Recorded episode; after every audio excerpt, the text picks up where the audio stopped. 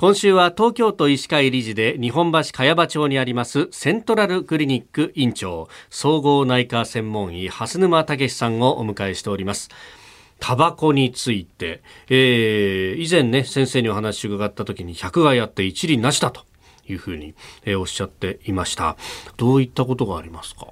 タバコとの因果関係が明らかになっているがんはですね、ええ、肺がんは有名なんですが、はい、それだけでなく頭頸部のがん頭頸部。はい。頭と首ですね。ああ頭頸部、はい。あとは食道。あ食道。胃。胃。肝臓。膵臓、はい、膀胱。子宮頸部のがんなどたくさんあります。はあ。この呼吸器だけじゃなくってもうほぼなんか全身に近いぐらいです、そうです。がん以外にもですね、はい、まあ脳梗塞とか心筋梗塞なども該当いたします。うん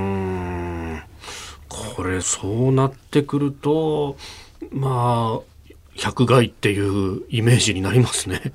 はい。本当にあの多岐にわたっていますけれどどういったそのメカニズムでタバコが病気へ作用していくんでしょうか？まずあのタバコの煙の中にはタバコ自体に含まれる物質と、はい、それらが不完全燃焼することによって生ずる化合物が含まれていますその種類は合わせて約5300種類と言われています。その中にある多環芳香属炭化水素類やタバコ特異的ニトロソアミン類をはじめとする発がん物質が約70種類含まれています。うん。あの煙の中にですか？そうです。でこれらの有害物質はタバコを吸うとですね、はい、速やかに肺に到達して血液を通じて全身の臓器に運ばれます。そして DNA に損傷を与えるなどがんの発生メカニズムのさまざまな段階を関与してがんの原因となっています。これあの俺は孵化してるだけだから大丈夫なんだよみたいなことを言う人もいますが。はい。あの全部ではないけど、入ってるはずだと思います。まあ5300種あって発がん性の物質だけでも70種あれば、はい。うん。しかも他の気道の粘膜とかそういったところはまあ吸収しますし。ああ肺まで到達してなくっても、はい、その手前で吸収する部分はいろいろあるわけですね。はい。あの紙タバコってありますよね。はい。あれあれでがんができたり口の中にがんができたりしますし。なるほどね。あとあの加熱式のタバコは害が少ないんじゃないかみたいにこう言われることもあるみたいですけれど、はい、こちらはどうなんですか？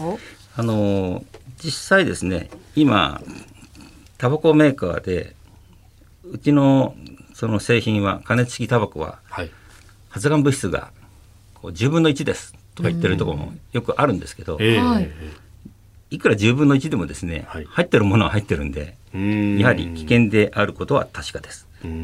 それ以外にニコチン加熱式タバコっていうのはある意味、はい、ニコチンを安定的に供給するデバイスなんですね。でニコチンも体に悪いことは分かってますんで、はい、特に心臓や脳そういったものに血管に障害を起こすことが分かってますんで害は少ないと言われてますけど、はい、やはり害はあります。だから大丈夫とは言えないと思います。うんあと、それこそこう何かプレッシャーのかかるプレゼンの前とかそういうところで落ち着くためにこれをって精神的な、まあ、ある意味の安定剤として吸っている人もいるように見られますがこれはどうなんですか実際は？それはニコチンというのはですね、はい、そういう作用がありますんで、うん、えー、精神不活作用っていうですね。精神不活作用なんですね、ええ。あのタバコを吸うと脳の中にですね、はい、あのドーパミンっていうちょっと気持ちよくなる物質が出てくるんですよね。はい、確かにそれはそういう作用があるんですけど、大体それは1時間ぐらいするともう下がってしまうんでまた次に吸いたくなるんですよね。結局それずっと繰り返してる状態でニコチン依存症になるために、はい、まあタバコを吸い続けてる。そういう状態ですね。えー、明日はですね具体的な禁煙対策について伺っていこうと思います。セントラルクリニック院長総合内科専門医蓮沼武さんでした。先生明日もよろしくお願いします。よろしくお願いします。お願いします